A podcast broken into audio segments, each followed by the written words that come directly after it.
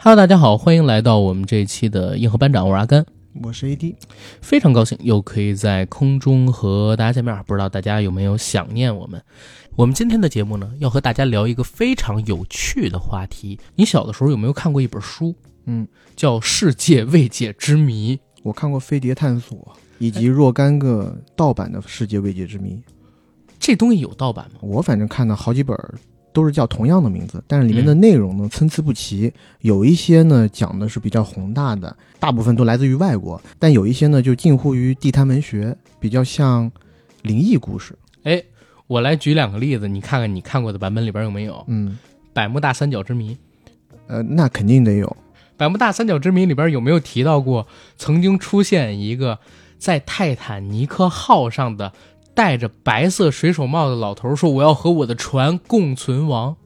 没有啊啊，那咱俩可能看的不是同一本。百慕大三角之谜一般是我看的版本里头，一般都会有一架飞机，嗯，这架飞机是在百慕大三角洲上空是失联，对，失联了以后呢？可能在若干年以后，这个若干年的时间跨度大概是二十年到三十年不等。嗯，然后在某一个亚马逊丛林里，哎，忽然发现了同样的飞机，嗯，就是那架失事已久的飞机。结果等再有人登机查看的时候，发现，哎，机上一个人都没有，没有一个乘客。但是呢，又有一些奇怪，是因为机上还能看到一些刚泡的咖啡，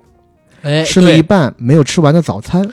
就好像刚刚还有人在。对。对吧？而不是说已经有几十年的时间消失不见的那种感觉。嗯啊，这一块咱们俩看到描写是一样的。第二个问题，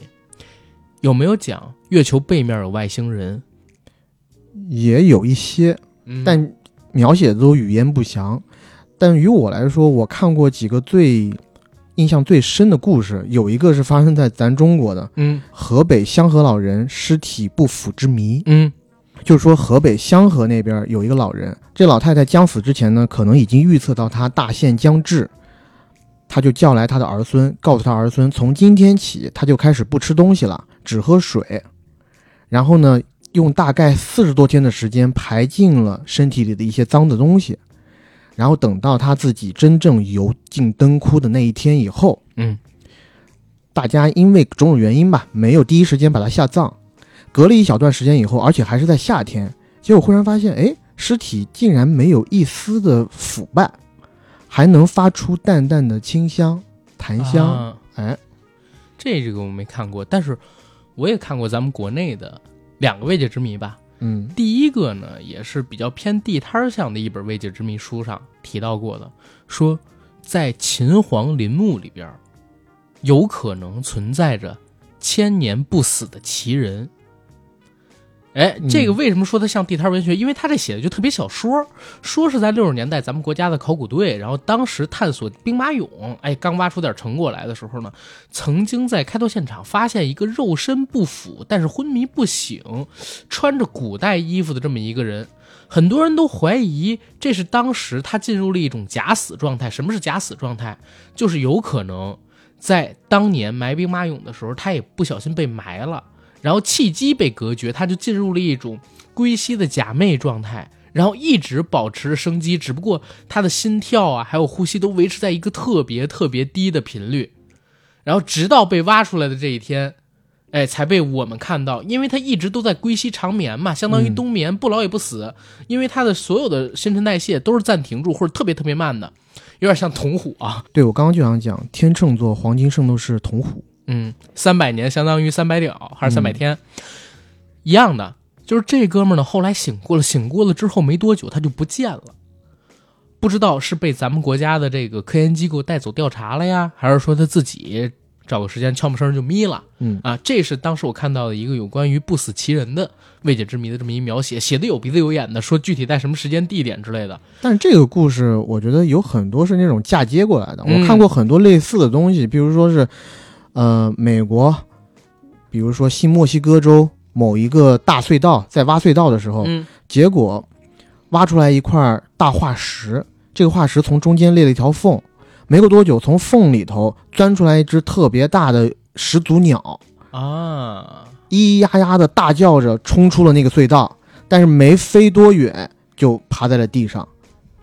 说这个恐龙啊是在。呃，可能是在白垩纪或者是侏罗纪晚期的时候被封在了石块里，然后就这么休眠，一直休眠了几亿年到现在。嗯，小时候就是觉得九千五百万吧。啊，是小小时候反正觉得就是深信不疑了，但大了以后就觉得有点纯属扯淡了。对但是还有一个未解之谜，我小的时候看到的，哇，我后来长大了还一直有在网上去搜，因为怎么讲，它的可信度非常高，不但这个人亲身经历这个事件的人还活着，嗯同时呢，当时给他做的那些调查的文案，有一些现在已经公开出来了。这个事儿是什么事儿呢？就是中国 UFO 调查事件，男主角叫做黄延秋，这是一真事儿啊。嗯他是一个河北当地的农民，一九五零年代出生的。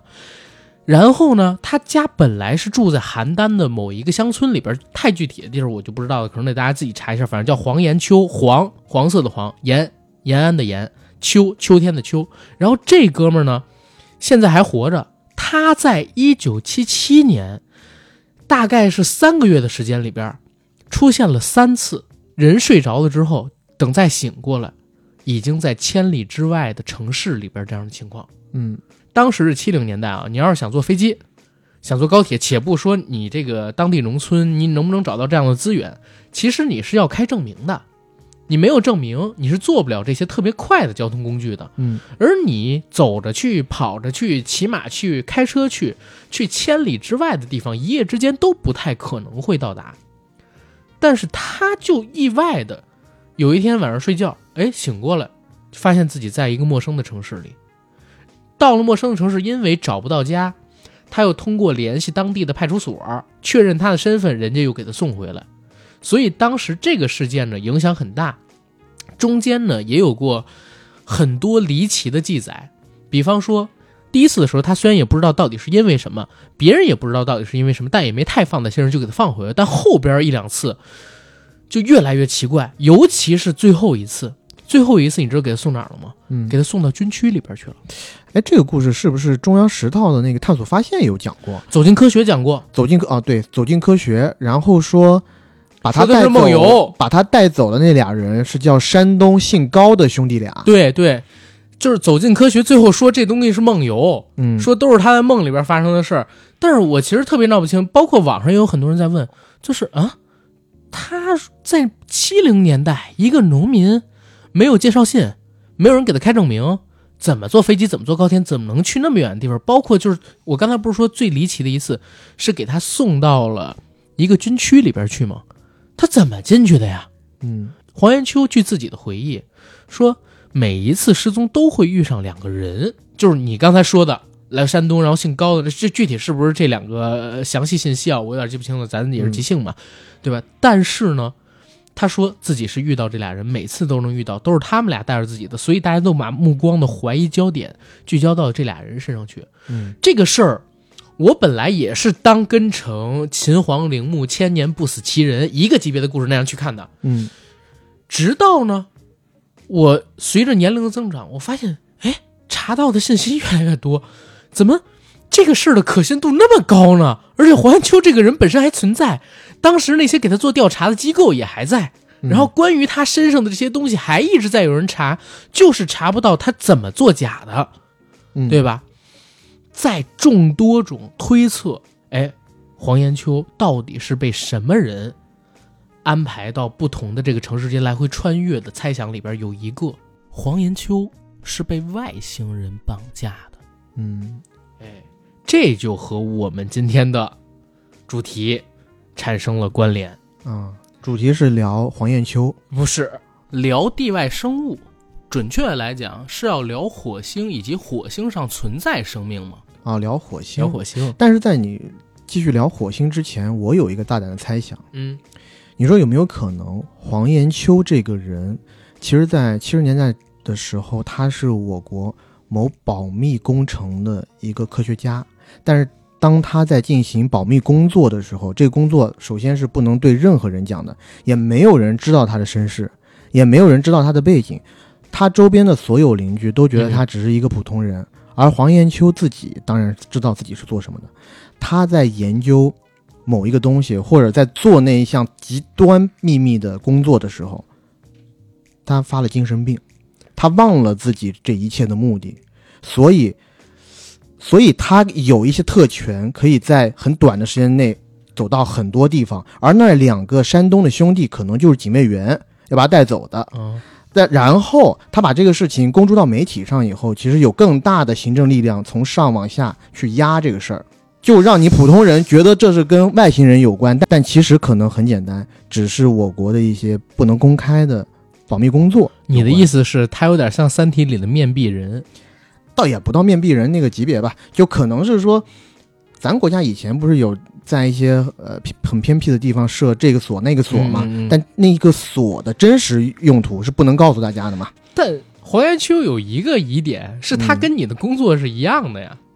他是啊耕田的，啊，他是耕田的。对，他是耕田的。有一个问题就是，他表面上是个耕耕田的，但它那么多年笔耕不辍，在晚上的时候做科学研究，哎，那也有可能，而且 有可能就是在那块田有什么秘密，中国它其实就是在守那块田，那个田底下可能是一个硕大的秘密实验室。啊。啊。这个东西其实反推回来，就是全世界各地很多 UFO 的报道，是的，是的，到后面你才知道，隔了几十年以后解密才知道啊，原来在几十年前他们就在试验某种新型导弹，嗯。而那些导弹的一些呃螺旋，或者说他们的一些弹道轨迹，其实和当时候人们可以想到的一些常规的可预测的导弹轨迹是极端不一样的。它的飞行路径也会让人家觉得啊，这不是地球上可以有的东西。我自从看到马斯克他们那公司发射的火箭之后，嗯，我脑子里边就在想，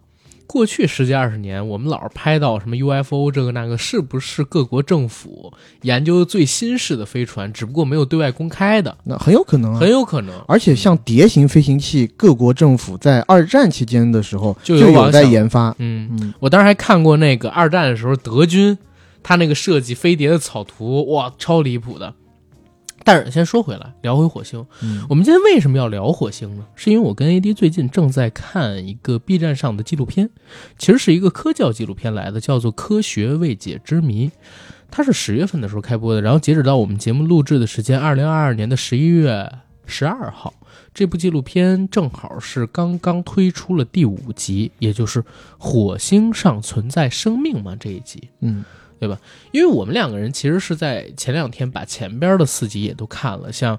图坦卡蒙的天外匕首、月球背面等等，觉得这个纪录片其实非常有意思，尤其是火星人这一集引起了我们俩很多儿时的记忆。嗯还有我们两个人曾经在看完了一些关于火星的文学还有影视作品之后，对火星的想象，所以聊着聊着觉得，哎，不如做一期节目，于是就有了今天大家听到的这一期关于火星的未解之谜的奇怪的、无聊的，然后非常不严谨、不学术的遐想。嗯其实火星对我来讲一直都是蛮亲切的一个地方。之前不是有本书吗？男人来自火星，女人来自金星，嗯，我们都是从火星来的。所以金星老师才变成金星了。对呀、嗯然后你看我小的时候，你你不是看过我之前最早的那个身份证吗？当时我也是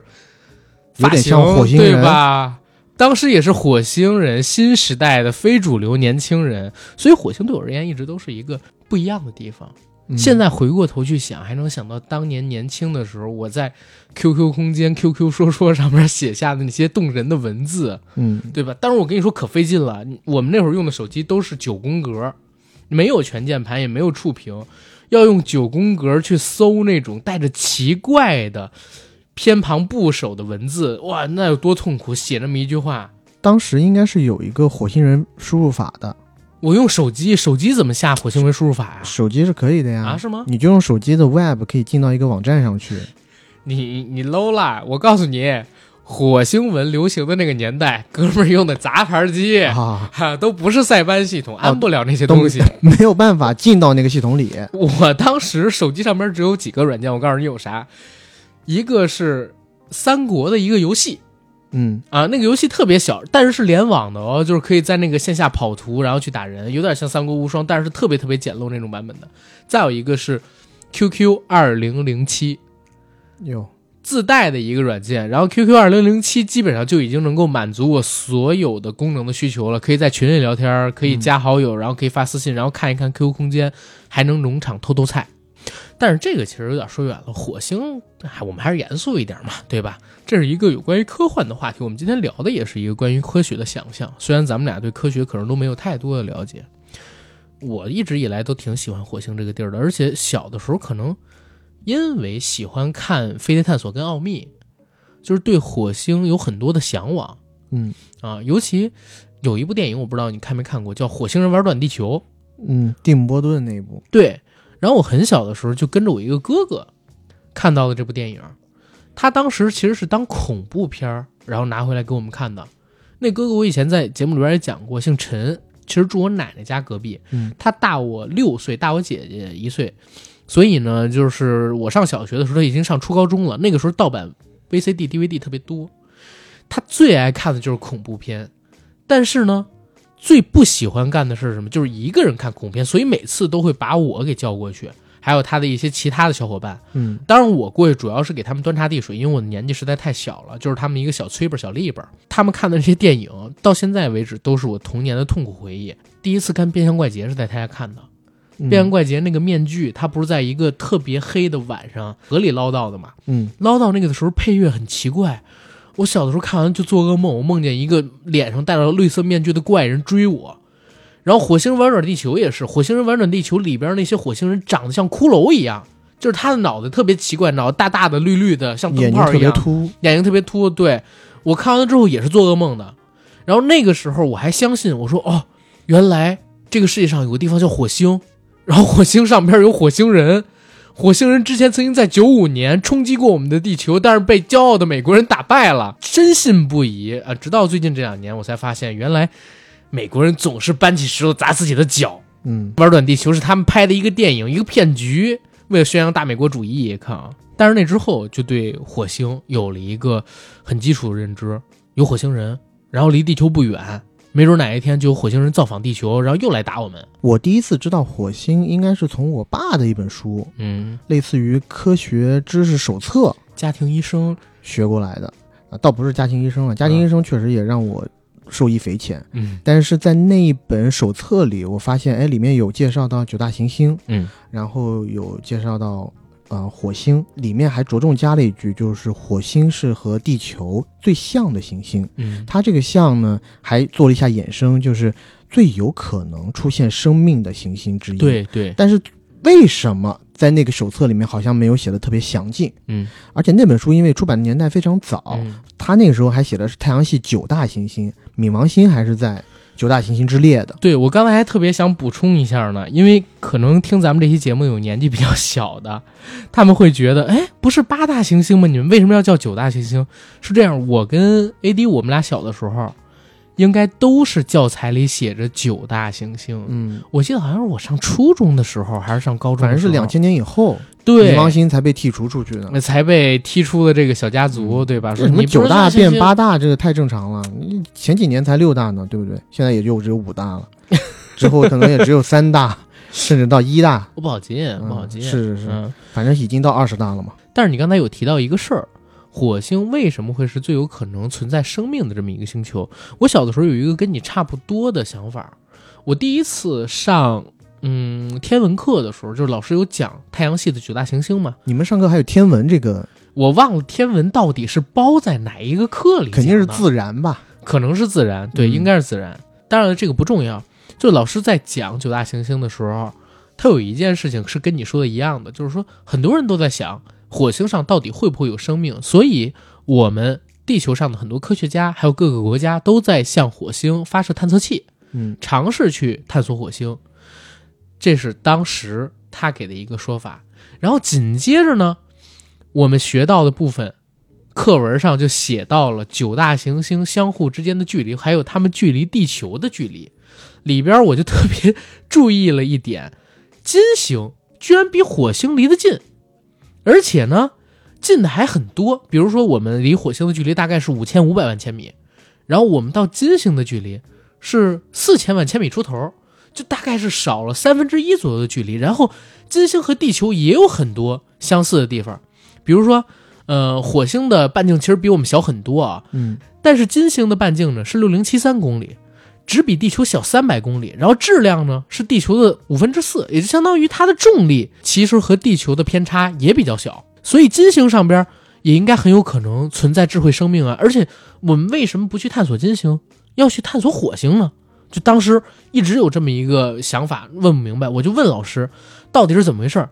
然后老师呢，你你也要明白，就是我们那个年代小学教自然的老师其实懂得没有那么多。嗯，他当时跟我说的唯一一个说法、就是，老师就恼羞成怒了。没错，他说这样的温度不可能有东西存活，所以我们人类就不到那边去。小刘同学，你坐下，然后我们接着给你讲火星的事。我感觉如果接着问他，其实也答不太出来，你知道吗？我呢是也在最近这几天吧，我看了那个火星上存在生命吗之后，我又特地去查了一下，我才发现哦。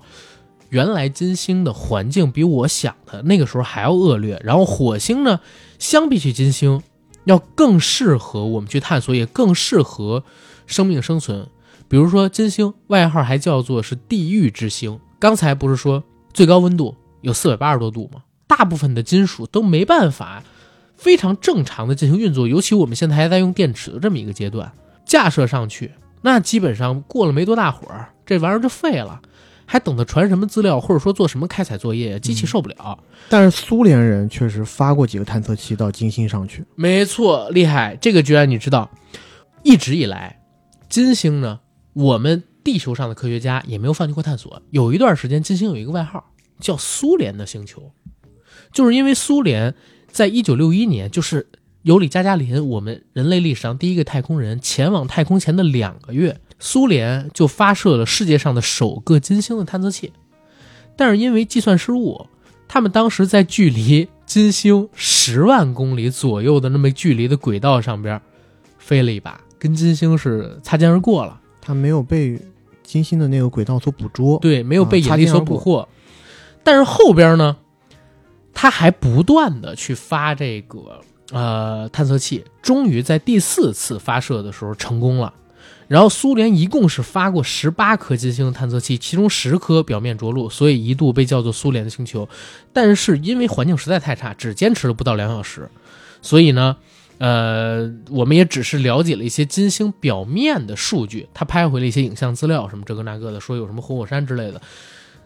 从这儿开始，大家就觉得哦，金星实在是没办法生活，更多的就把目光转到了火星上边去。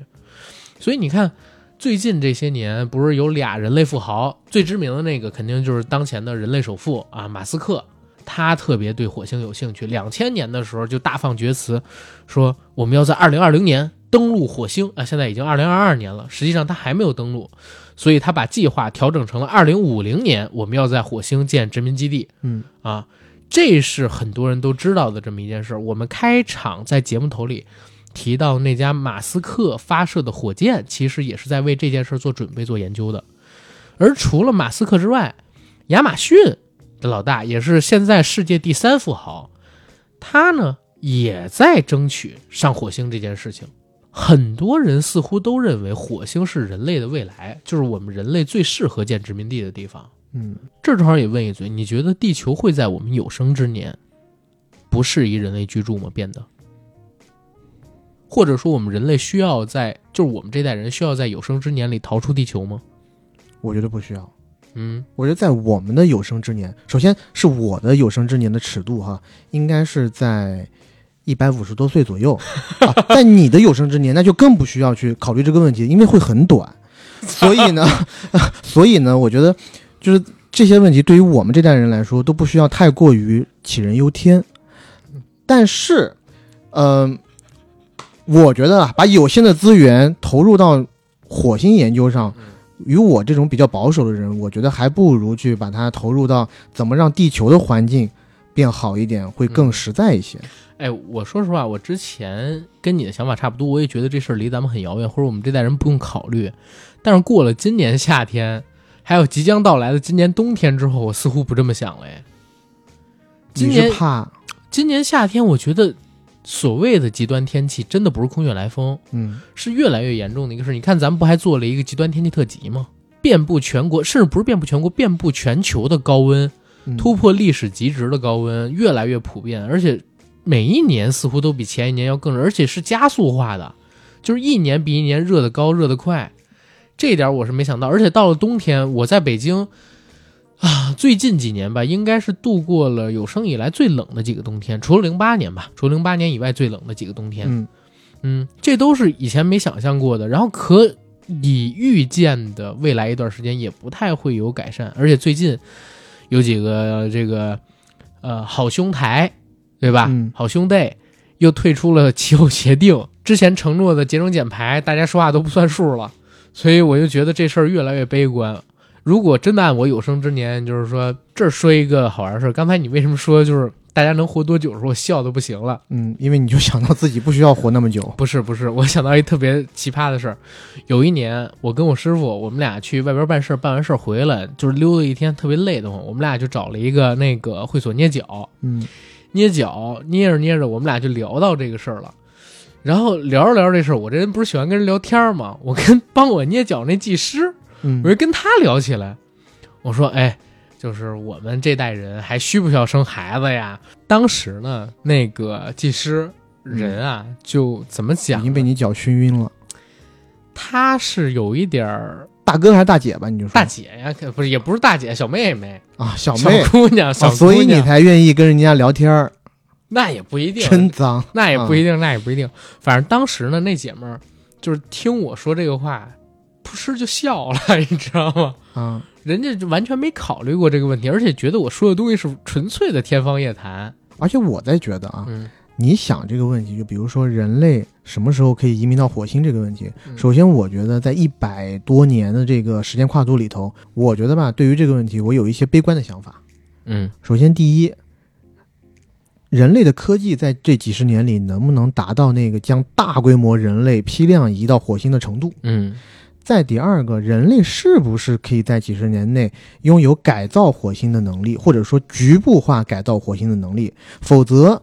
如果他没有办法大规模改造火星的话，其实人类过到火星去也跟坐牢无异，对吧？那就是跟现在你坐个牢到新疆石河子监狱那边去怎么样劳动有什么区别呀、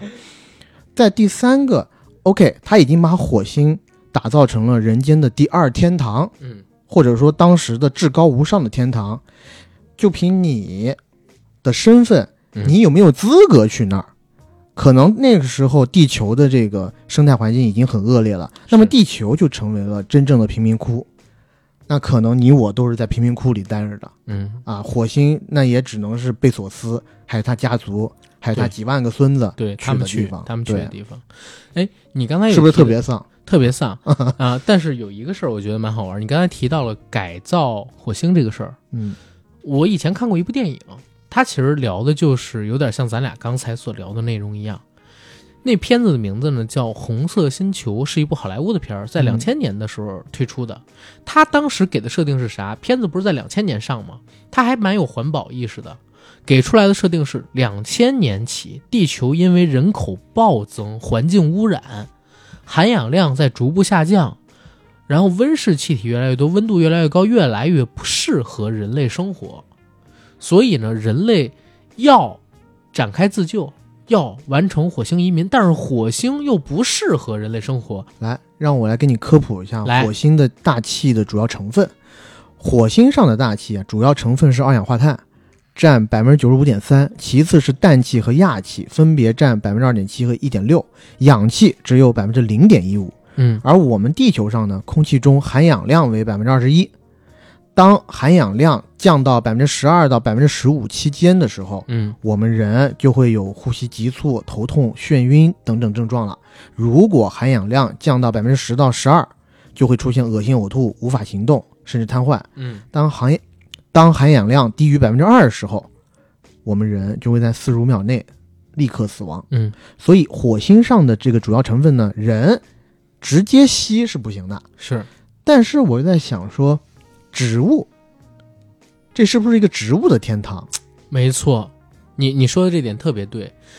当时那个叫做《红色星球》的电影里边的科研团队是怎么解决火星上没有人类能够呼吸的空气的这个问题呢？他们就是不断的向火星上发射导弹，这个导弹里边装的不是核弹啊，装的是藻类，嗯，装的是能够产生氧气，然后生命力又极强的藻类，不断向上边去发射。所以当他们发射了二十多年之后，到了二零二五年，他们发现，哎，火星上的含氧量在不断的往上升，不断的往上升，慢慢的就快能接近人类可以生活的水平了。可是到了二零五零年，突然之间又发现，哎，火星上边的含氧量突然开始下降了。嗯啊，它的氧气含量就哒哒哒哒降的特别快。如果今儿这么搞下去，火星又会变成不适宜人类生存的那么一个地方。所以当时大家就想办法嘛，我们得去火星上边查一查，就派出了一艘飞船，让这艘飞船到火星上去探测一番，看看为什么火星上的含氧量变低了。然后这群人就坐着飞船。经过六个月的飞行，到达了火星。嗯，但是飞行到火星附近的时候，这艘飞船遇到了问题，因为太阳耀斑的反应，飞船很多仪器失灵了，而且出现了故障。那这个时候，他们就要面临一个抉择：到底是回地球，还是说坚持完成这个任务？但坚持完成这个任务的话，飞船如果坏了，也回不了地球。嗯，这群人怎么做的抉择？因为是一女舰长，那那女舰长我还记得很清楚，是那个尼奥的老婆，《黑客帝国》里边女主角，她演的。她提了一个建议，说我自己一个人留在这儿修补飞船，然后你们剩下的几个人坐登陆舱，先去火星上边查问题。如果我们能查出来问题，我又能把飞船修好，咱们就一起回去。如果我修不好飞船，你们也可以在火星基地上。给地球上的人类发回去，火星上到底发生了什么的数据？其他几个人特别感激他，然后就选择到火星上面去。他自己一个人就在这个外太空里边，经过了非常艰苦的奋斗，然后终于把这个飞船给修好了。嗯，但是他发现飞船虽然修好了，登陆舱跟他失联了。这个登陆舱一到火星之后，着陆的时候出现了问题，导致他们这登陆舱也坏了，没办法联系到。在这个火星外边的他们的母飞船，一行人没办法说，要不然这样，我们先去找我们的基地，再通过基地跟在太空当中的飞船进行联系，然后看基地里边有没有返回舱可以回到这个飞船上。一行人就开始去寻找之前由呃几十年的时间里边人类的在地球上的科学家发射过来的那些机器人自己建设的火星基地到底在哪儿。可是找到的只是一堆残骸，而且还有一点特别奇怪，之前几十年不是一直在往这火星上面发藻类吗？嗯，所有的藻类都没了，火星地表还是一片荒芜。这时候又遇到一个问题，就是他们没有氧气了，穿的这个宇航服的含氧量越来越低，又因为登陆舱已经坏了，大家没办法靠登陆舱里边氧气活着，含氧量越来越低，大家怎么办？这个时候有人绝望了，摘下来了自己的头盔，结果发现，操！没有头盔也能活，嗯，火星上已经有类似于高原地区那样稀薄的空气了，而且是人类呼吸没问题的，就号召大家把所有的这个头盔都摘下了。反正你戴着头盔，你的含氧量就是宇航服内的越来越低，是一定会死的。大家就在想这是怎么回事然后他们发现了一个秘密，在火星上居然诞生了一种虫子。这种虫子是从人类发射到火星的那些藻类里边生长出来的，携带的。嗯，不知道到底当时是不是携带过去的，因为是一种在人类社会里边或者地球上从来没有发现过的虫子，好像是在二短短二十多年的时间里边突然进化出来的。嗯，然后这些虫子呢，见到什么吃什么，他们把基地上的东西全给吃了，所以基地才发不出信号，他们搜索不到那个基地的遗址，是因为现在已经没剩什么东西了。同时呢，那些藻类也都被这些虫子给吃了，只剩下小小一片地方。然后这些虫子本身却可以生产氧气，所以通过它们生产氧气，导致哦，虽然火星上边含氧量降低了很多，却依旧可以满足人类生活。那这个时候就开始有这个飞船上的科学家想办法了，说那我们能不能把这些虫子？带回地球上边去，让这些虫子繁殖，好让地球上的含氧量变多呢，对吧？当然，这本身是有 bug 的啊，这个片子很多很多 bug。你比如说，那你为什么不能在地球上边长期的种植这些藻类呀？然后等等等等的，嗯，然后你这个虫子如果带回地球上去，它什么都吃，最后把地球也毁了，什么怎么办？他都不考虑这个。我们先说这故事啊，他们还发现这个虫子有一致命弱点，怕火，像汽油一样特别爱着，只要一碰着火星就会立刻燃烧起来，甚至会像子弹一样爆射出去。那个片子的结尾，我印象最深的是一个镜头，呃，主角团里边有一个哥们儿手流血了，顺着宇航服滴到了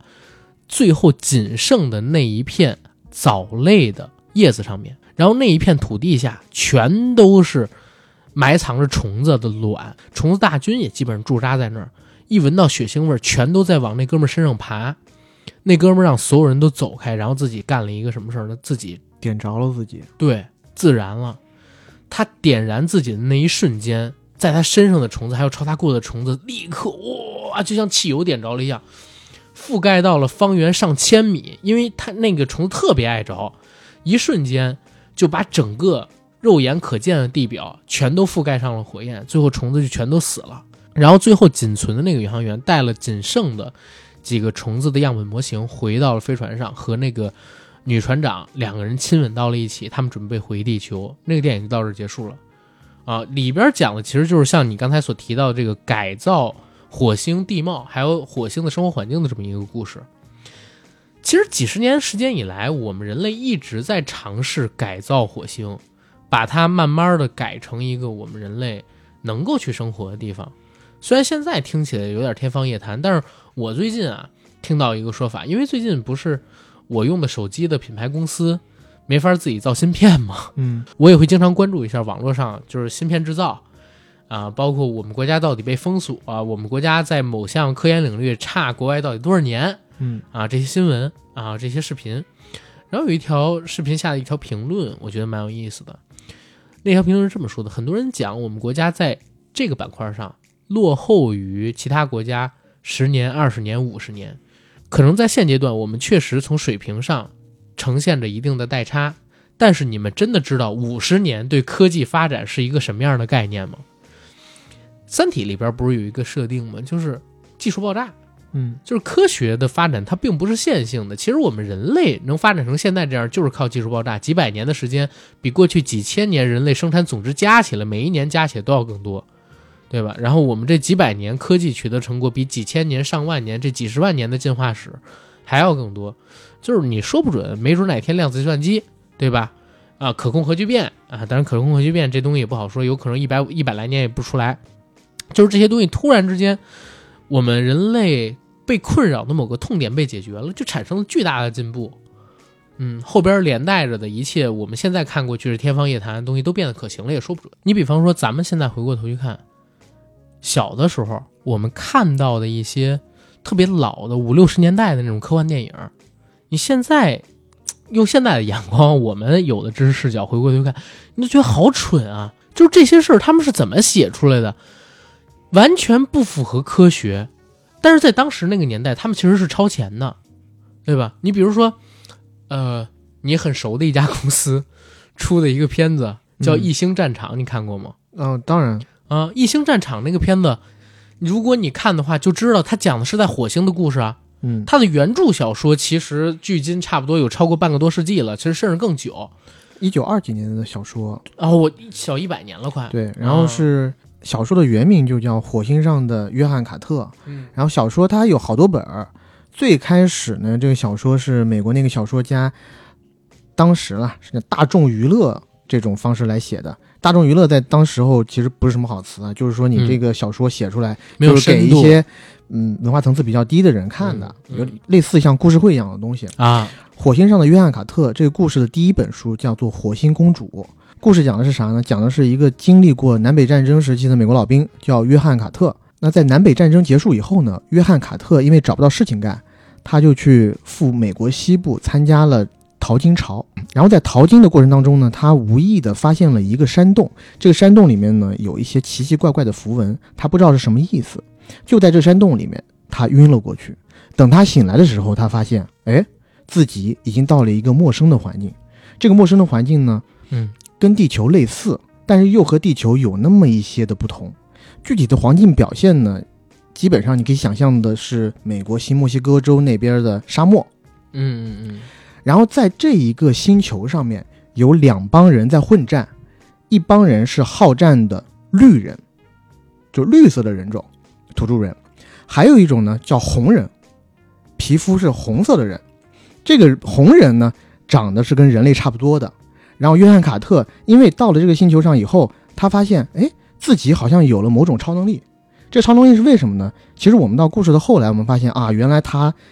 就是在他昏睡的过程当中，他已经转移到了火星上，而火星上因为重力比地球上小三分之二，嗯所以呢，他其实，比如说他弹跳吧嗯，他就可以跳在地球上，比如说他能跳个一米多，嗯，在火星上他就能跳个三米多。三米多。对，然后力气的话也是成倍数级的增长嘛。哎，但我看那电影里，它可不只是跳三米啊，电影里面改动了一些东西，我这不是说小说里的故事吗？嗯？嗯这小说里的故事呢，反正他讲的就是他最后帮助这个红人族战胜了绿人族，最后公主还和红人族的公主结婚了。嗯但是这个小说呢，你一听这个故事脉络，你就可以感觉出来，明眼人马上就察觉出来，红人族什么是红人啊？那就是美国土著印第安人，是是本质上来讲还是一个西部故事，然后是由美国白人去拯救印第安人和嗯印第安人这个部落公主联姻。嗯但是在这个我们看到的迪士尼的那部电影里头，其实它增加了几条线。首先，它把绿人族呢还是保留的。这个绿人族呢，在火星上面长得是和人类非常不一样。首先他，首先他身高很高，大概每个人有两米高，嗯然后有每个人有四只手臂，对多臂，而且脸颊两边是有獠牙的，嗯有点像大象一样。嗯就这么长出来。但它的科技层面，其实你可以看到，从它的穿着也能看出来，嗯，它是有点像土著人那个感觉走的，但是我记得他们那里边的飞行器又很高端，就有点混搭风。是很混混搭。飞行器那边呢，其实是我们刚刚说了嘛，它从大面上来讲，其实就是两个种族，一个就是我刚刚说的有四只手臂的这种土著人的种族，但是在电影里面呢，还有另外一拨人在火星上的原住民，他长得是跟人差不多的，跟地球人差不多，但是在这一模一样的人当中，他其实划分了两个国家，有一个国家是坏人，是特别好战的；另外一个国家呢，其实就是好人了，他是向往和平的。约翰·卡特这个人到了火星上以后，他因为各种机缘巧合，他先和那一些非人形的土著人混在了一起，嗯。最后他是借助土著人的力量去打败了那一方邪恶的人形势力，然后帮助这个人形公主，呃，恢复了家园吧。嗯。其实他那个故事，你看的时候，我自己隐隐约约，其实我觉得啊，他那个故事如果放到现在来改，首先是鬼扯，嗯再第二个呢是不符合现在的政治正确大环境的。首先那个故事你一看，你就会感觉，哎，那个非人形的种族，它其实就有点影射印第安人的意思，或者就是非白人族类吧。虽然故事百转千回，到最后他的大反派是类人形的这个种族，嗯但是呢，因为你把这些土著居民塑造的那么丑陋，其实，呃，多多少少，我觉得，如果你放在今今天的话，会引起很多少数族裔的不满。嗯，异星战场，我是没想到它是在将近一百年以前诞生的原著作品。嗯我一直以为是在四五十年代的时候诞没有诞生，如果我没有记错的话，应该是一九二几年的电影。哦呃，sorry，如果我没有记错的话，应该是一九二几年左右的小说。嗯，因为那部片子实在太烂了，据说还是影史上亏的最惨的几部片子之一，所以呢，我一直对他的原著也没太感兴趣，只是无意之间提起来。他的原著在西方世界确实是影响了很多很多人，嗯甚至我看《异星战场》的时候，我都觉得他有一些设定其实跟《阿凡达》有点点像。或者应该这么说，《阿凡达》它的故事其实也是一个传统的包浆故事，只不过他把这个主角给反过来用一下，对吧？往常都是外星人降临我们地球上边来，然后我们作为土著被侵略。但是呢，《阿凡达》的故事是我们降临到了外星上，然后我们去侵略他们，我派了个间谍，结果这个间谍被感动了，用的是与狼共舞的那个故事套路，你不觉得吗？就是凯文斯科特的他的那个与狼共舞。嗯然后还有一个特别有意思的事，就是我们不是说到火星吗？我一直在想啊，我小的时候看过很多有关于月球的想象的作品，那些月球想象的作品其实诞生年份都比较早，别管是影视还是科幻小说，基本上都是在五十年代以前的。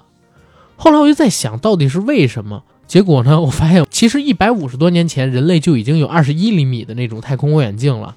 用那种规格的望远镜去看月球的时候，基本上月球上有什么，我们都是可以看得清的。所以人类对月球已经没什么太多的想象空间，更多的还是说，是不是在月亮的背面，像这个纪录片里边的第一集，或者说在月球的地表下，是不是还存在着一个地下空间，有什么东西？描写也都是这类型的。而随着人类真的踏上了月球之后，就发现，嗯，月球似乎真的没有外星人，也没什么太多值得我们去写的。这个时候，火星的作品。就开始成了我们描写外星人或者描写宇宙的时候一大主力。具体到事件，其实有一件事儿也是每一个编导生都应该学过的，是上个世纪三十年代末，一九三八年的火星人入侵乌龙事件。嗯，对吧？这个你应该也很清楚吧？因为。造成这个世界的人其实是现代电影史上一个非常了不起的大师，叫什么名字？奥逊威尔斯。他的作品是《公民凯恩》。哎，《公民凯恩》基本上是每个人拉片的时候第一堂课要学的东西，对吧？嗯。奥逊威尔斯他就在一九三八年的时候自导自演了这场火星人入侵地球的乌龙事件。具体情况是怎么回事呢？实际上呢，是在一百多年前。已经有一些欧美的科幻作家开始描写火星的故事，其中有一位英国作家叫赫伯特·乔治·威尔斯，也叫威尔斯。他写了一本书叫《世界间的战争》，讲的就是火星人打到地球上边来了。他这个故事很巧，巧到什么样呢？巧到被奥逊·威尔斯看上了。威尔斯拿着这个世界间的战争的故事，一手导演了这个火星人入侵地球的乌龙事件。具体是怎么回事呢？是因为在当时那个年代，已经开始有科学家，还有科幻作家对火星有兴趣，也开始诞生了有关于火星人、火星冒险这个题材的科幻文学作品。然后奥逊威尔斯呢，有一天拿到了一个故事，叫做《世界间的战争》，讲的就是火星人入侵的事儿。他觉得这故事写的妙啊，而且这个人，因为我们。看过他的《公民凯恩》，也知道在《公民凯恩》之前没有这样的电影，你就知道这人是一个天才，创造力、想象力无敌的那一种。他拿到了《世界间的战争》这个点子之后，或者说这个故事之后，立刻干了一什么事儿呢？找来了当时合作的广播剧的团队，还有广播新闻的主播，让他们以念新闻稿的方式，在一九三八年十月三十号，就是将近万圣节前一天晚上。对着全美都能收听到的一个频道说：“先生们、女士们，我要发布一个消息，虽然令人难以置信，但是我们现在已经确定，在今天下午五点，美国田纳西州农场里登陆的不明飞行物是来自于火星人的飞碟，而从飞碟上下来的人呢，就是火星人入侵地球的排头兵。哦，他们到底是什么东西啊？我发誓，我从来没有见过这么可怕的东西。等等，他们到底是东西？”还是长得很奇怪的人呢？他所播报内容大致就是这意思。然后这个广播剧当时是以念新闻稿的形式被播出去的。全美啊，在三十年代末的时候还是没电视的，广播是那个时候比较主流的一个大众传播工具。那全美据说有两千七百多万家庭，当时收听到了这个广播剧，立刻就引发了骚乱。第二天，《纽约时报》上面就有报道。说当天晚上这个广播报完之后没多久，首先，美国境内各个公路就塞车了。嗯，哎，警察局的电话有很多家被打爆了，还有很多人自发的跑到了各个教堂门口去下跪祈求上帝，我们的主宽恕我们，给我们救赎。所以很多人把这件事情称作是。世界广播史上最大的乌龙事件，甚至有可能是世界娱乐史上最大的乌龙事件之一，也说不准，嗯，对吧？因为你到现在这个年代，再有这样的影响力的，可能只有前两天推特上出现了一条特朗普好像去世的，然后那条新闻的阅读量什么的会比这个更高一些吧，或者说引起的骚动比这更大一些吧。这个广播剧推出来之后，威尔斯火了，还有他的团队叫做水星剧组也火了，嗯。那之后一炮打响，再后来成为了我们知道的那名大导演。一九三八年，嗯威尔斯才二十二岁，你就可以想象他的这个天才，而且胆子也大。意识非常超前了。我觉得，当时他用这种类似于，如果我们把电影领域这种行为叫做伪纪录片的话，嗯，他这种叫就叫做伪新闻广播。没错儿，这个定义定的特别好。当年的观众他没有见过这个，将近一百年前的观众，嗯，对吧？而其实我们真的想一下，就在四十多年前，中国的观众还在相信特异功能跟气功呢，嗯，对吧？李连杰还认了个干妈，然后到了那个香港的《欢乐今宵》上边，和蔡澜他们几个人大讲特讲自己的干妈到底有多牛，然后给他算命怎么怎么样，劝他到底怎么样。就大家看那个什么，那个年代比我们说的气功热的年代还要再早个五十多年，嗯，对不对？所以真的意识非常超前，是是属于你可以天才级别的。想象，如果把这个东西我就放在，嗯、不是，你可以想象，如果把这个事件我放在七八十年代的中国，然后那个时候其实大多数人家也是没有电视的嘛，嗯也都是广播，但然后被抓了，这时候我我的意思是，如果这是一个国家行为的话啊，突然广播里面传来这个声音，中央广播电台，中央广播电台，现在有特急消息需要报告。啊，从火星来的什么什么大军，经我们确认，降落在中国四川某某盆地，什么这个对飞船是来自火星的舰队，然后怎么样排头兵来了，我觉得一定也会引起骚乱。这样的故事，你你想当年能够出现，其实也代表了在大家的认知里边，火星是应该有外星人的，对不对？能在三八年的时候推出，而且大家能相信，也就是说火星有外星人，或者说火星可能存在生命，或者说火星是一个和地球比较像，适合嗯人类生存或者说生命生存的这么一个星球的概念，已经在田间地头或者说百姓当中传开了，对吧？嗯拦不住的。我这块儿还看过一个我们中科院的院士做的一个科普视频，它里边其实是这么讲的，他说他小的时候买烟。呃，可能抽烟也是抽的比较早，因为那个院士年纪非常大，在烟盒的背面，如果你去买一些美国的烟的话啊，都会写上，就是火星是人类的未来嗯啊。就当时其实是有一股火星热的，而火星热最早最早要从什么时候开始讲？其实要从一八七七年开始讲。一八七七年为什么是第一次的火星热呢？因为那个时候的欧洲，意大利米兰天文台的负责人，他抓住了一个火星大冲的机会。什么是火星大冲？就是火星、地球、太阳排在一条线上，然后排在一条线上，其实是什么意思呢？就是太阳下山了，火星就起来了，然后火星下去了，太阳就起来了。所以那是观察火星最好的一个时间阶段。那最近的一次是二零一八年，距离我们最近的一次。而我们这代人如果想再看到一次火星大冲，其实就要等到二零三五年了。嗯，还有一个很重要的一点就是，那个时候是地球和火星之间距离最短的时候。没错，嗯，那在一八七七年的时候，当时出现了一次火星大冲，而意大利米兰负责他们天文台的负责人，就用一台二十一厘米的望远镜观察了火星。但是历史往往是由各种巧合所组成的。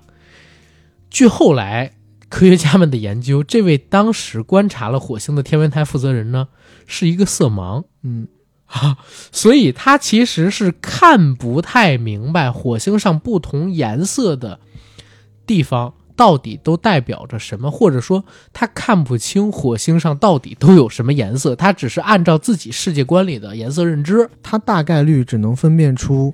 明暗的对比。但如果同一个亮度下不同色彩，他可能就觉得那一片是同一个东西，就连成一片了。而且火星是叫做红色星球，嗯对吧？我们说色盲一般也是指那个叫红绿色盲，对吧？红绿色盲看红色的火星，其实你就能知道到底有多大的偏差。但在那个年代，关于色盲这件事情呢，可能也不是那么多人有了解，他自己可能也没有那么强的认知，所以他就利用自己这双有色盲的眼睛，对火星的外貌进行了描画。嗯啊，自己尝试着把它给画出来了。结果画出来之后，很多人大吃一惊，啊，吃惊吃惊，大吃一惊。你知道画出的是什么东西吗？一个遍布着各种复杂线路的星球。嗯为什么？因为如果他是红绿色盲的话，他看这个火星虽然都是红色，但对他而言可能都是灰的，嗯知道吗？然后当他看的时候，他看到的就是一个灰色星球上边有深暗的线条、高低错落的峡谷。如果用他当时那台望远镜看，所以他当时立刻就得出了一个结论，就是火星上似乎有着非常发达的科技。没有，他是觉得火星上起码应该有非常发达的水系，或者是曾经有过，所以那些东西呢，他们最开始他是觉得是，呃，壕沟或者是水沟，是这个样子。他呢，当时看到了很多直线嘛，嗯然后又看到了明暗的交替。他认为那些直线是人造的运河，嗯而当时苏伊士运河其实是在一八六零年代的时候出来的。他就觉得人类的科技造不出这种运河来，火星上边有这种运河，所以火星上应该有比我们当时就是一八七零年代的人类更发达的科技。这是他当时给的一个认知。然后他把这些东西记述下来之后呢，立刻寄送给了各个报刊，让他们进行发表，在西方的学术界引起了巨大的轰动。那之后，很多人就相信，哦，火星上是有文明或者存在过文明，就像你刚才所说的一样，存在过，或者说有一个比我们更发达的文明，他们已经把火星建得很好了。从那儿开始，其实就有火星热，然后这个火星热一直发展成一个什么样的状态呢？发展到了一九零零年代的时候，发展出了社会主义火星热。嗯，哎，这一块儿你也可以跟大家说说。就社会主义火星热就是在那个俄国十月革命成功以后，然后当时欧洲大陆板块上面他们流行的言论是社会主义是比较发达的一种社会的结构形式，然后再加上当时的人觉得火星上那么大的运河、那么大的建筑体系，只能是一个非常发达，呃，在科技上非常发达，然后同时也能把。如果有火星人的话，能把火星人的力量集中运用的这么一个体系，才能嗯做到的。那么这个体系是什么呢？在当时人们的想象当中，那火星上肯定也有这么一个非常厉害的社会主义国家，嗯导致在二十世纪初叶，苏联有那么一两个小说家写的小说，那小说里面的故事主要讲的就是苏联这边的社会主义革命家怎么去和火星人取得联系，然后呃教授或者传承他们社会主义革命的经验，嗯然后在火星上成功的进行社会主义革命。嗯，没错，而且他们当时写的那个书的名字就叫做《红色星球》，但是那个红色指的是社会主义红。嗯他们认为火星上的红色是因为社会主义或者共产主义已经实现了，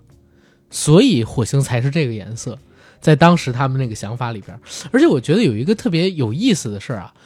就是人类很多的想象其实是因为自己的无知才出现的。嗯然后反而是无知的时候诞生它的想象呢，才更天马行空，才更有意思。反而当你知道了一些东西之后，你再去做想象，因为你要符合你已经既知的事实嘛，对吧？已经掌握的证据，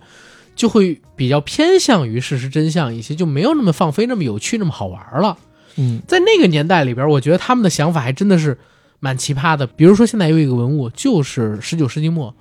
欧洲的呃地理学家，你知道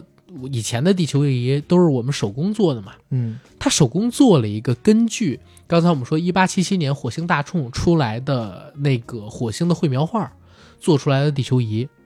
然后在这个底部呢还写了一个自由土地、自由贸易、自由人嗯，啊。这其实现在不讲自由人民？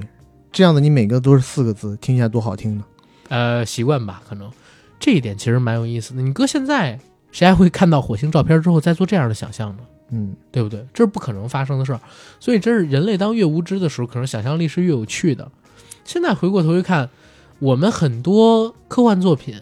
你会发现硬科幻其实比软科幻在近些年推出来的要多了很多。是不是也是因为我们人类懂的东西多了？大家觉得，哎，我写的太飞，可能会被人认定并不属于科幻作品。我觉得是科技进步到一定程度以后，极大的限制你的想象力。嗯就你现在如果想一些天马行空的东西，就不会把你归到科幻领域了，就会把你归到奇幻了。甚至你返回头去看一百多年前的科幻小说，嗯很多的科幻小说也要归到奇幻的领域，因为最后证明这个科学的理论是不成立的嘛。甚至我是觉得像约翰卡特，火星上的约翰卡特那样的作品，就有一点应该可以算上奇幻的范围了。没错，但是在火星上存在人类，你知道有记载最早的是哪个国家吗？嗯，中国。哦，中国也有记载过的有关于火星人的事件，而且是写在正史里的哦。你比如说，《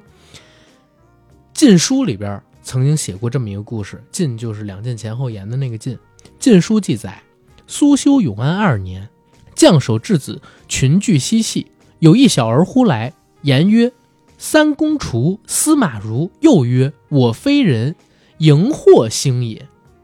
言必上升，仰视若一一匹练，有清末。孙修永安二年呢，正好就是公元二百六十年，那个时候是三国鼎立的时候，魏、蜀、吴三国争霸天下，然后各个割据一方，都想要一统江山。然后吴国呢是当时的草创国，大臣和皇帝互相不太信任，国内的政治呢也没有走向正轨，根基较弱。那那时候连绵征战，把控边境呢，就成了呃这个国家的重中之重嘛。为了稳定守边将领的军心，当时的东吴景帝孙修便把戍边大将的妻子儿女统一接到一处去供养，作为人质，防止高级将领投敌叛变，美其名曰是保护你们的孩子。而到了永安三年的某一天，这些小孩一起玩的时候，突然出现了一个奇怪的小孩，因为原文里边写有异小儿忽来，那个异呢就是怪异的异。这个奇怪小孩大家从来没见过。他身高在四尺左右，身穿青色的衣服，然后小朋友都问他：“你是谁家小孩啊？怎么今天来我们这儿了？”然后这些小孩因为朝夕相处，经常在一起玩嘛，都比较熟悉，从来没见过有陌生人。这个小孩就回答他们说：“我看你们玩的可开心了，我就过来看看。”这个时候，大家就开始观察他，发现他两只眼睛呢冒着光，向外像喷火一样。这些孩子就特别害怕，就再问他来这儿的原因。那小孩就说：“哎，你们害怕我呀？我不是地球人，我是从银惑星来的。中国在古代的时候称火星就是银惑星，代表的是战争与战乱。然后这个小孩说他来自于火星银惑星嘛，是火星人。又接着说，我来这儿是为了告诉你们，司马氏将一统天下。众小儿听了十分震惊，急忙跑去告诉大人。然后大人赶到现场之后，那孩子就说：“我要走了。”说完一纵身就飞上天空。等大家再抬头看的时候，那哥们儿呢，就像拽着一根白链一样，直接登天而行，越升越高，一会儿就不见了。这一段呢是出自《晋书》里，《晋书》嘛，两晋前后言，我们都知道晋是谁建的，嗯，对吧？所以我一直在想，这到底是当权者为了愚民，哎，突出自己的。统治的正统性，然后还是说真的历史上有这么一段事儿，嗯，我觉得可能第一个的可能性会大一点吧。嗯，这应该是世界历史上关于火星人造访地球最早的记载，嗯，对吧？没想到是我们老祖宗。其实，在中国历史上边有关于外星人造访地球的事不少，还有两件，一个呢是来自于宋朝时期的外星人，但到底是不是来自于火星就不知道了。《宋史五行志》里边也有记载，说宋乾道六年的时候，西安出现了一怪物，呃，人的身子，鸡的脑袋，就是我们家养的那种鸡啊，然后身高大概是在三米左右，大白天突然从天上就落下来了，然后开始在田野上走，还跟人说话。现在看过去呢，有可能就是戴一个类似于畸形头盔的外星人，啊，或者说当时的百姓不认识这种头盔就。传来传去就把它说做了畸形，嗯，然后还有一个就是清朝时期 UFO，清朝光绪的时候，吴有福，清朝光绪年间，吴有如有一幅画叫《赤焰腾空》，画上画的呢就是在南京城南一条街上边，很多人抬头看天上的一团火焰，还在画上记着说九月二十八号晚上八点，金陵城南突然见到火毯一团，自西向东，形如巨卵。记载的详细又生动，很多人后来呢有把它描述成为球状闪电，但是也有很多人认为这是我们中国人所记载的 UFO 在清朝时期的一次出现事件。有没有可能是一块陨石呢？讲得好，我昨天刚刚看了一个视频，就是二零一三年俄罗斯突降陨石的那个视频，嗯那个陨石出现的视频，因为好多民众都拍到了嘛，跟我们刚才在念的这一段是非常非常像的。天上突然落下了一段光点，在它落下来的时候呢，是很亮的。突然，当距离地面比较近的时候，亮的程度呢，比之前突然高了三到四倍，然后迅速的就解体，变成一连串的火光，然后消失在空中不见了。后来我们也知道，这是因为那块陨石自己解体了，内部高温的问题，对吧？有可能也是像，呃，苏联，有可能也是像俄罗斯一样，啊、我们在清朝的时候遇到了这样的一次事件，然后也是飞行在空中的陨石解体了。但是我问你一个问题，为什么陨石在俄罗斯解体呢？因为他们有解体的传统。对了，因为俄罗斯本来就很擅长解体。怎么了？我真的是，我是觉得吧，就是这个，就突然来这么一个，让我有点没办法承受。然后我们再说回火星，我们刚才一直聊的都是火星有可能是我们未来人类迁移过去的一个地方，对吧？但是在过去还有一种说法，那个说法是啥呢？说火星其实是我们人类的发源地。嗯，哎，你听过这个说法吗？我不光听过，我还看过那电影呢，嗯，《火星任务》不就讲的这回事儿吗？也是两千年跟《红色星球》一年出的一个电影。嗯，对吧我一直觉得《火星任务》是德帕尔玛在那个林呃，我一直觉得《火星任务》是德帕尔玛在《碟中谍》之后拍的最好的一部商业片。嗯，呃，我自己还是比较喜欢看的但是当年据说也赔了。啊、有些因为那个故事你现在看的话，确实没有太多的动作场面的，嗯，而且中间有一些地方节奏并没有那么的快。但是我还记得我第一次看这故事的时候，它的视觉呈现对我而言是特别有冲击力的，尤其是一排宇航员，嗯然后他们走在九大行星当中，那个时候还是九大行星啊，在那里边呈现，走在九大行星当中探索宇宙的那个画面，真的是永恒的经典了。那是个全息投影，嗯但是我觉得呢，你肯定有一些儿童时期的这种呃 buff 加成在。你要想，一九九九年，《黑客帝国一》已经上了，是是？吧？如果你以一个同样的衡量标准去衡量的话，深度观赏性都火星任务的特效嗯和《黑客帝国一》相比，其实是有差的。嗯，但当然了，那部电影在两千年左右是一个大制作来的。大制作，呃，主角有唐·钱德勒，嗯还有那个蒂姆·罗宾斯，嗯就是《肖申克》是啊，救赎。肖申克跟阿甘两个班底对合到一起，他这回就是救赎，就就到太空里去了嘛。嗯然后那个故事其实现在来看还是真的挺有意思的，嗯而且他是比较娓娓道来的给你讲了一个比我现在来看还是比较硬核科幻的故事。对，简而言之，所谓火星任务就是一场火星救援。一开始是一个大 party，在那个大 party 上给你介绍了几个人物，嗯这几个人物就是我们接下来要看到的这个火星任务里面的主角。嗯，航天员这主角团之一的唐·秦德勒呢，这黑人小哥和几个人先坐第一批的火星飞船去到了火星上建立基地，想要在火星上去开采、去勘探、去发现一些火星上能够让生命存活下来的证据。在一次正常的外出作业当中，他们的火星车传来了一组数据。嗯这个数据他们在电脑上一看，他发现，哎，好像在不远处有一个山峰，嗯那个山峰的山尖好像是一个冰块儿。那么，既然在山尖上已经发现了类似于水的存在以后，那么山体内部会不会有更大的冰块儿？那如果有水的话，不就证明了人类是可以在火星上长期居住的吗嗯？他们首先把这个报告传回了在地球轨道上。其实当时呢，在地球轨道上已经有了一个非常巨大的人类航天站。那个航天站呢，你可以把它想象成是《太空漫游2001》里头的那个大的宇宙飞船。从火星传递信息到这个航天站要二十分钟。当这个宇宙飞船上的工作人员发现，哎，他们告诉他他们有这么一个重大发现的时候，与此同时，在火星那边，在火星上执行任务的这四个宇航员已经到了这个山丘的脚下。嗯。他们运用各种仪器去探测这个山丘，但是当仪器的探测波触及到那个山丘的时候，嗯。忽然发现，哎，山丘脚底下开始生成了巨大的气团，嗯。气团逐渐变大，演变成了一场巨大的沙尘暴。呃，其实并不是完全这样，他们先是确认那不是冰柱，嗯。是一个金属，嗯。然后拿雷达探测的时候发现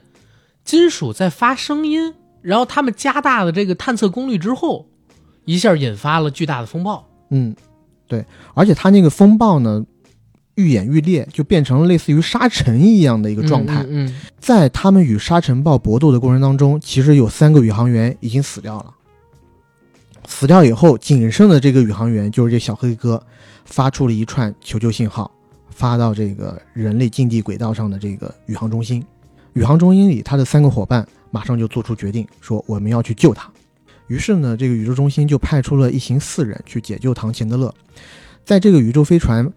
快要飞到火星的过程当中，他们其实还遇到了一系列的险情嗯。他们在处理自身宇宙飞船的一些险情的过程当中，还死掉了一个人。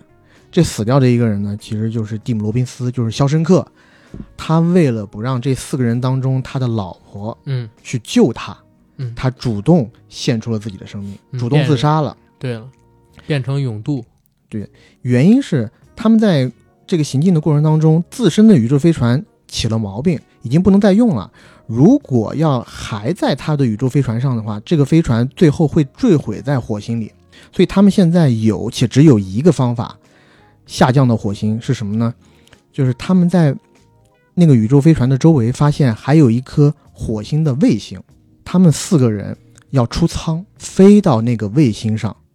然后利用那个卫星降落在火星。所以呢，蒂姆·罗宾斯作为先遣队一号，他的主要使命就是拿着一个绳索，嗯以每秒钟三十多公里的速度冲向那个卫星。他冲过去的那一刹那，哎，他把那个绳索给挂住了，但是本人呢，并没有抓住卫星上面的扶手，离那个卫星远去。嗯，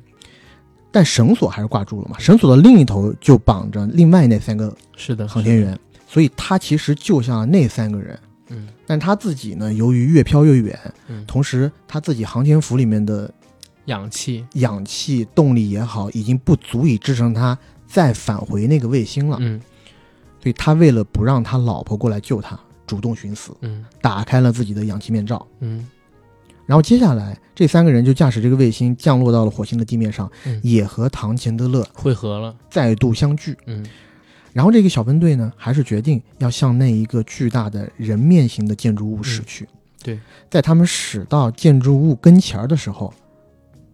他们其实发射了一个波嗯，过去，这个波是人类的 DNA 图谱。人类 DNA 图谱中的一环，对，因为他们已经破解出来了，就是之前他们在那个大的山峰前接收到的那一串的音频，就是人脸发射的那一串。人脸发射的那一串音频，其实呢是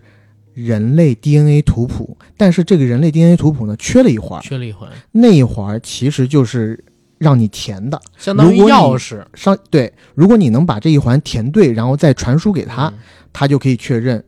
你跟我是一类人，嗯你跟我是同一个种族，嗯我就欢迎你进到我的这个大建筑物里头去。嗯，在他们发射正确的人类 DNA 图谱那一环之后，那一环之后，他们被邀请进入，他们被邀请进入，嗯，然后就发生了你印象颇深的那一幕。嗯，一个纯白色的空间里，四个宇航员静静地站着，其中单中尉他摘下了自己的头盔，发现哦，这里居然有空气，而且和地球上的空气还差不多，温度也很适宜人类生活。哦，这是一个天堂啊！其实不是，这就是火星人遗留在火星的飞船，而这架飞船还有刚才他们进门那个 DNA 图谱钥匙，似乎都证明了人类和火星人曾经的火星人有着密不可分的关系。对，而且到最后有一段动画，嗯，这段动画其实是火星人播放给地球人看的。是的，这个动画是啥呢？是有一个特别像地球的行星嗯漂浮在现在火星的位置上，对，是一个蔚蓝色的行星。但这时候从远处来了一颗陨石，击中了这个行星。行星被击中以后，地表发生了极大的变化，嗯从蔚蓝色蓝，我们一开始看到蓝色慢慢的变少，嗯到后来整个星球变成了一种死亡的红色。对，当这个星球慢慢变成红色的时候，从星球的各个角落发射出了无数个宇宙飞船。这个嗯飞船绝大部分都飞向了天空一隅的一个另外一个星云，或者是另外一个黑洞嗯。他们去了他们新的家园。嗯而在这时候，有一艘飞船和他们背道而驰，驶向的地方就是地球。嗯接下来还会有一段动画给你演示，就是地球从某一个时刻，这也是科学家现在也无法解释的一个问题，就是地球从几十亿年前，呃，就是地球从几十亿年前的某一个点突然开始生命大爆发，对，有各种各样形态各异的生命开始演化。到底他们的原始来源是从哪儿过来的？对然后这个故事就告诉我们，原始的生命的基因嗯其实是从火星来的。嗯，来自于我们的祖先。对我看了这个东西以后呢，其实也觉得，就是最近的那个《普罗米修斯》嗯他的 idea 是不是也从这儿有点抄袭的意思？嗯、，maybe 不知道。但是我觉得那一段最后片子展现特别好，就是丹中卫，因为在电影一开场的时候不是一聚会嘛，就已经告诉你他老婆刚刚离开没多久，整个人特别难受，在地球上生无可恋。所以在片子的结尾，丹中卫就选择要跟着火星人走，去寻找自己的祖先。火星人搬到的那个星云里边去了，因为你知道我们人类的肉体是非常脆弱的，如果你以超高速进行运动的话，普通人根本受不了。所以那片子里边其实是用了一种富含氧量极高的液体，啊，把整个人体全部都淹没掉，然后让这个含氧量极高的液体呢，冲到你的肺部，直接用肺泡去呼吸这个在水里的氧气，嗯，然后同时呢给你身体做缓冲的振华，然后单中尉就是被困在一个，开始他以为是被困住啊，脚突然来了一个钉子给自己框住了，然后上边落下了一玻璃管把自己给罩住了，然后水开始过来，开始还憋气，后来憋不住了，一发现哎到水里边其实可以呼吸，才知道原来这是对他自己的一种保护，坐着这个飞船就直接往火星人那个星云去了。嗯，飞向太空，宇宙无限。然后剩下的几个小队成员就带着这个故事和他们的发现回到地球上，告诉了我们每一个人，我们的祖先到底在哪儿。我们未来如果地球有问题，该往哪个星云走？对其实它那个富含氧的液体的这个设定和 EVA 里那个电真四最开始去驾驶 EVA 的时候那个感觉是差不多的。深渊就是卡梅隆的深渊里边、其实就有这个设定，而且呢，不单是深渊，科学家们也确实拿小白鼠试验过。我当时看到这个的时候，我是觉得哇，导演德帕尔玛不愧是大导。我那个年代的自己想想，应该也是零几年，很小的时候，在电影频道上面看到这部电影。我刚才有一个场景说错了，我说让我印象特别深的是他们四个人看到全息投影的时候，其实不是，嗯是在他们一行人用彩带拉着往那颗卫星飞的时候，嗯然后中间儿，呃，我们叫蒂姆·罗宾斯，他彩带没抓住，自己往远处飞，然后其他几个人去救他。再有就是这一群人在宇宙之间穿行，只靠这一根绳索连接，然后带头的那个人呢，用一种喷气式的推进器嗯，带着他们往卫星飞的那个场景，我真是觉得太美了，太棒了。像这种的太空救援的电影，嗯呃，就类似的这个情境，嗯，我最近一次看到还是在，独行月球，呃，倒不是《独行月球》啊，因为《独行月球》啊，确实《独行月球》上面也有，嗯但是和这个很相近的其实是俄罗斯那一部太空救援。啊，我知道礼炮炮七号号，嗯，礼炮七号那个礼炮七号那也有外星人，还有天使什么这个那个的，你还记得吗？他那个是说出现幻觉了吗？有人说出现幻觉，也有人说是真的，但是没人说是真是假。但是呢，在那个电影的最后，其实还是告诉你当时这个事件发生过了，对吧？不管你认为它是幻觉还是怎么样，其实跟这个还有一个比较像的，就是火星救援。最后结尾的时候也是用这个牵引带嘛，嗯然后在男主角的身边，像我们看那种飞天舞、水带舞、水袖舞那样环绕在他周围，然后飘荡在宇宙里，那个场景确实和这个片子的这个片段非常像。嗯，但是两千年代初，我也在想，就当时人家怎么拍的，咱到现在可能都拍不出来这种。然后这也是一部关于火星的印象非常深的电影。然后再有其他的，其实就没什么更多了。我小我我以前上大学的时候看过一部片子，迪士尼的，叫《火星需要妈妈》，一动画片，我不知道你看没看过。那片子具体讲什么故事？是男孩的母亲被火星人给绑走了，嗯然后男孩要去火星救回自己的母亲，但是因为拍的不好看，所以我大概其什么剧情也忘了。但是我当时知道那片子迪士尼投了好多钱，最后是亏得一塌糊涂，连妈都不认识了赔的。然后再有就是日本有一个片儿叫《火星异种》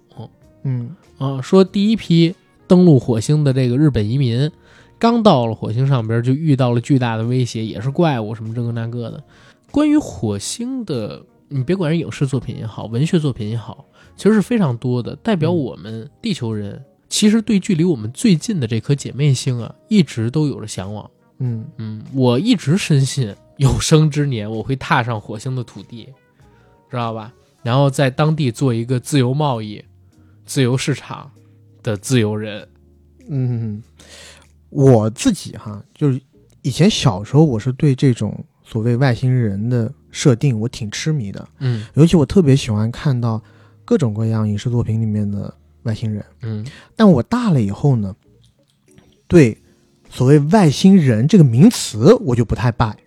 我就不太愿意去承认，因为你怎么知道外星的生物它就得叫人呢？那当然了，是不是？而智慧且生命。我对于一些电影里面特别具象化，把外星生物的形体做得很像人这个事，我现在就变得非常的排斥。是的，是的，是的。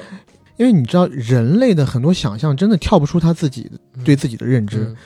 我有的时候就在想，你为什么大家都会觉得，如果有地外生命的话，这个地外生命也是和我们一样，需要这三大条件的一个氧气、一个水、一个食物。是的，是的你去找生命体的时候，你就非得去找水。那万一有没有一种生命体，它就是可能像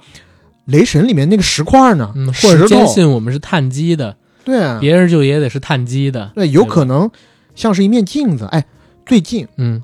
我看了刘慈欣的一个小说，嗯叫《宇宙歌剧》还是叫《太空音乐会》啊？中间他的一个外星生命体就写的特别牛逼，嗯就是一个巨大的镜子，嗯，那个镜子的厚度就只有，其实它跟几乎就没有厚度，它是二维的吗？它是整个，嗯、它也不是二维的，就是你说它没有厚度吧，其实它还是有一点点，它就有一个分界线，嗯。而它的广度和巨大程度是比整个地球还要大。嗯。他讲的故事就是地球上有一天突然仰望星空的时候，忽然发现，哎，我们头顶上又出现了另外一个大的星球，嗯。那个星球好像和人类的住的地球一模一样，嗯。还有人拿望远镜在看呢。忽然发现，哎，地球上也有一个人，就是他头顶上的星球上也有一个人拿着望远镜在朝底下看，嗯。直到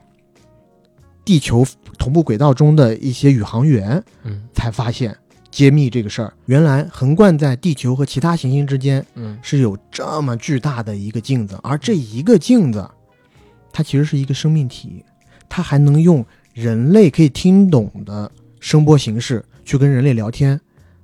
他讲的第一句话就把我震了，他说：“我在给你们人类弹奏一场音乐会，音乐会的节奏是我大概在几百年前在远处引爆了一颗超新星。”超新星的脉冲大概过了几百年会传到地球这边来了，你马上就要听到这个节奏。果然，过不了一下，地球人就听到了一种缓慢的节奏，而他弹奏的乐器就是整个太阳系里面的所有行星。嗯，用行星共振，就是我在想说，这才是我现在比较喜欢的一种想象模式。哎，所以你就知道为什么《降临》这样的片子出来难能可贵，嗯对吧？就是当时《降临》它里边的外星生物的形态出来的时候，包括它还有一整套怎么去理解外星文明，跟他们进行沟通，因为他们的意识形态，包括他们的思维运作方式，跟我们都完全不一一样的。对你如果能懂外星人的语言，你也可以预知未来。对，就是你可以贯穿整个时间线的因果，嗯那个设定我真是觉得很屌，很屌。而且他外星人的，就是我们所说他生物的形态，嗯一直是跟人类隔着一层玻璃的。对，就是他没有把你写的那么实。嗯你可以想象成所有的外星人就是一个整体，或者说那个外星人就是你看到画面中的外星人，其实是外星人很大庞大躯体的一部分。然后我们能看到的只是几个触手。甚至有可能只是投影，也说不准，嗯，对吧？这儿正好也问我们今天最后一个问题：你相信有地外智慧生命吗？我相信应该还是有的，毕竟宇宙这么大。嗯而我一直在想，嗯，首先我其实有一个一直搞不懂的问题啊，就宇宙这么大，它存在的意义是什么？会不会整个宇宙也只是某一个高级文明的培养皿或者游乐场？我当然，我小的时候 曾经想过这么一件事儿啊，就是真的上小学、初中的时候想，有没有可能我们生活在一个人的细胞里？对，就是我们的一个宇宙是一个别人的套娃细胞，对。然后我们生活在他的细胞里，然后我们的细胞在某一种存在或者某一个维度里边也是一个宇宙，而且真的很奇怪的一点就是，按理说宇宙这么大，啊、按照地球跟火星我们现在两者相距的距离，还有火星上边它已经存在的自然条件，我们人类是有机会去改造火星的，甚至如果火星有水的话，也有可能出现出碳基生命嘛。嗯对吧？破坏了生命的源泉。那如果仅仅一个太阳系，就最少有两个这样的行星，整个银河系，然后科学家们说最少有四亿个。那整个宇宙当中有多少个银河系呢？再有多少个这样符合条件的行星呢？那实在是概率太高了。所以，我们人类到底是极小极小，小到完全不可能的那种偶然性才诞生出来的唯一智慧吗？我对这一点真是特别存疑。如果哪天宇宙上，如果有一天科学家告诉我说这个宇宙上真的只有人类这一个智慧种族的话，那我立刻就得找一个信仰。我讲真，我觉得吧，反正我现在是对人类这个物种很特殊这个观点嗤之以鼻。对，我觉得人类就是蚂蚁，肯定有比蚂蚁更牛逼的生物存在于这个偌大的宇宙中间。嗯而且你知道，我最近哈，尤其是近几年，可能是因为大刘写的《三体》越来越火了。是，然后我这个圈儿，我最近在微博上看到，我不知道你有没有看到过，就比如说在微博上有一个新的报道，这个报道上说某某某天文台接受到了来自地外多少多少光年，嗯比如说小天狼星，嗯或者说某一个星群传说传过来的一串电波讯号，嗯那科学家在研究如何对这一串信号做出反应，然后你一打开评论，前面几十条刷的全是同一个同一句话，不要回答。然后我看到这个段落的时候，我知道大家都看过《三体》，但我每次看到这种东西，我都尴尬的脚趾抠地。主要哎，但这儿也正经来讲，《三体》最近动画片嗯、哎，值得关注一下。而且我前两天啊刚刚看到了一个中央电视台，就是总台发布的一个剧集排播信息，《三体》要放 CCTV 八播哦，嗯，电视剧就是腾讯他们做的那一个，我还真是蛮期待的。因为到现在其实我也读过一些科幻小说，不敢说多啊，我也读过一些。咱们也和一些那个科幻作家有过对谈之类的。我至今都觉得《三体》很厉害的一点是在于，他用社会学角度，对吧？甚至是用博弈论，然后去给你套宇宙关系。然后他那一套不但能够自圆其说，还可以让基本上没有科学素养的人读懂、理解、认同这个故事。我觉得这一点是特别牛逼的，因为我们也看过有些硬科幻，尤其最近我不是把那个呃基点移民，嗯然后给你们，你如果你去看基点移民的话，里边涉及到特别多专业术语的东西，就是你可能你根本看不懂的那种。嗯，但《三体》完全不存在这个问题，你基本上你上过初中，你读这本书就会乐在其中，非常舒服。对，但我跟你不一样，嗯你刚刚一说《三体》这电视剧要在中央八套播出，我就觉得这电视剧肯定得完。哎，这就得说到一个秘闻了，最近也是比较一手的一个信息。呃最近不是跟某某个平台的人，就是嗯咱们有一些合作嘛，我去问了一下，就是有关于《三体》这个电视剧。他说，《三体》这个电视剧现在进退两难的点是在哪儿？你不播，或者你限制太多，国外就做了，奶飞就播了，嗯到时候不是更难收场吗？嗯，哎，所以我对这个戏我还反而是有期待的啊，经过他们这个说法，我觉得是在央视可以播出的剧，那种删减程度可能大到你都没有办法想象，或者说我们有觉得有一些它描写性其实很深刻的东西，嗯嗯可能都不适宜出现。嗯，但这儿又涉及到一个点，好像我们的《三体》的电视剧是直接从第二部开始讲哦，OK，啊，就第一部的很多东西是被忽略掉的。可能直接就从呃那个那对于我来说，Netflix 就是证据了，我就选择不看，我宁愿不看，那我我要看，我还要做节目，我要蹭这个热度。我我我不想浪费这个时间。但动画我觉得可以关注一下，动画可以。嗯，动画包括我的《三体》《逻辑传》《张北海传》这些都不错的，别看成本低，做的真不赖。行，然后我我我最后再引回来这个问题吧，就是你刚才也说相信有地外文明，然后我也说我相信有地外文明。哎，那我都觉得可能地外文明在地球上也就在，可能我我家那马桶它也是个外星人，天天吃我的屎，一直在监视你，对，监视你得没得痔疮。监视我今天拉的好不好，吃了多少东西，最近太油腻了什么的。，对，那你觉得地外文明对人类是善意还是恶意啊？我有一个观点，嗯我的观点就是在地外文明看过来，如果啊地外文明现在知道有地球文明的存在，嗯然后他一直在监视着我们，嗯然后他可以看到我们，但我们不知道它的存在，它的科技维度肯定比我们高很多很多高太多了。所以它不存在善恶嗯，之分。他看我们就觉得是群垃圾，细菌，就觉得是群垃圾，就觉得哎，这个垃圾挺有意思的。嗯哪天他过来捎带手，他就拿个簸箕把这垃圾给扫一扫，扫掉了。嗯，他现在或者是觉得这垃圾不多，还没还没什么问题，在他那个大房子里头，哎，在只是在一雨，可能一一小点灰尘，他还可以承受。如果这个灰尘往边上跑了跑，这个灰尘的能力再大了一点，他就要拿起他那个簸箕了，或者他拿起他戴森吸尘器就吸了，就。我看过一个片子，那片子叫什么着？呃，就是那个那那那个《神探夏洛克》里边的华生演的。然后他有一天早晨醒过来，不是他有一天早晨醒过来，然后有人告诉他们说，啊，你家这房子占了一条路，这条路是政府在两年前就已经发了公告，告诉你们要拆的，你这两年里边没搬走，今天就要拆了。他不满意，然后突然之间来一黑哥们儿，黑哥们儿跟他说，快快跟我喝最后一次酒，我马上就要走了。然后他说为什么呀？然后这个时候，我操，地球开始播放一个在天外的广播，天外广播跟他说我是银河系谁谁谁什么管理会的，说你们这个地球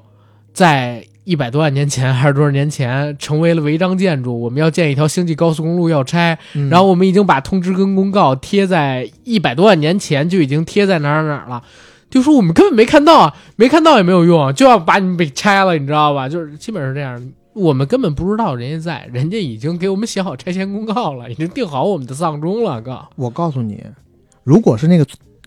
我告诉你，如果那个情况存在的话，嗯他那个公告是不是给我们看的？嗯，他就觉得压根儿就不需要告知你们，我需要跟一群细菌说什么呀？我需要跟灰尘说什么呀？对不对？对他只是跟旁边的一些人就说，哎，一些其他的生命，哥们儿做事儿还是有道理的。对我如果要清理这块儿了，嗯大家包涵一下，担待一下，可能这儿会出来一些不雅的声音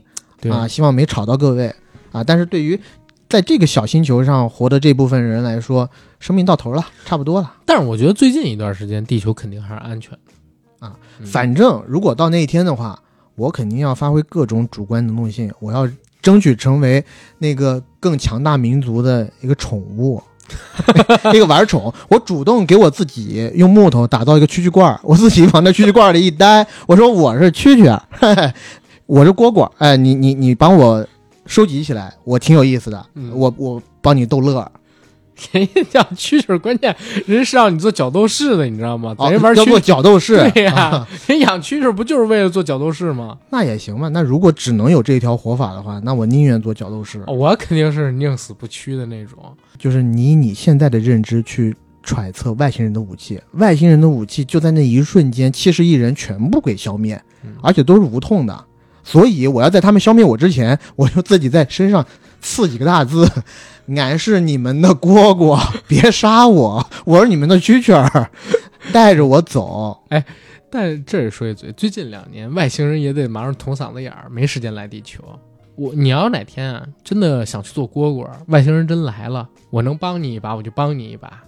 然后帮完你，我立刻我就先死在这儿，让你可以伪造出你把我战胜致死。”没错，哎你帮我的方法就是像那个公子献炉一样啊，对你就当着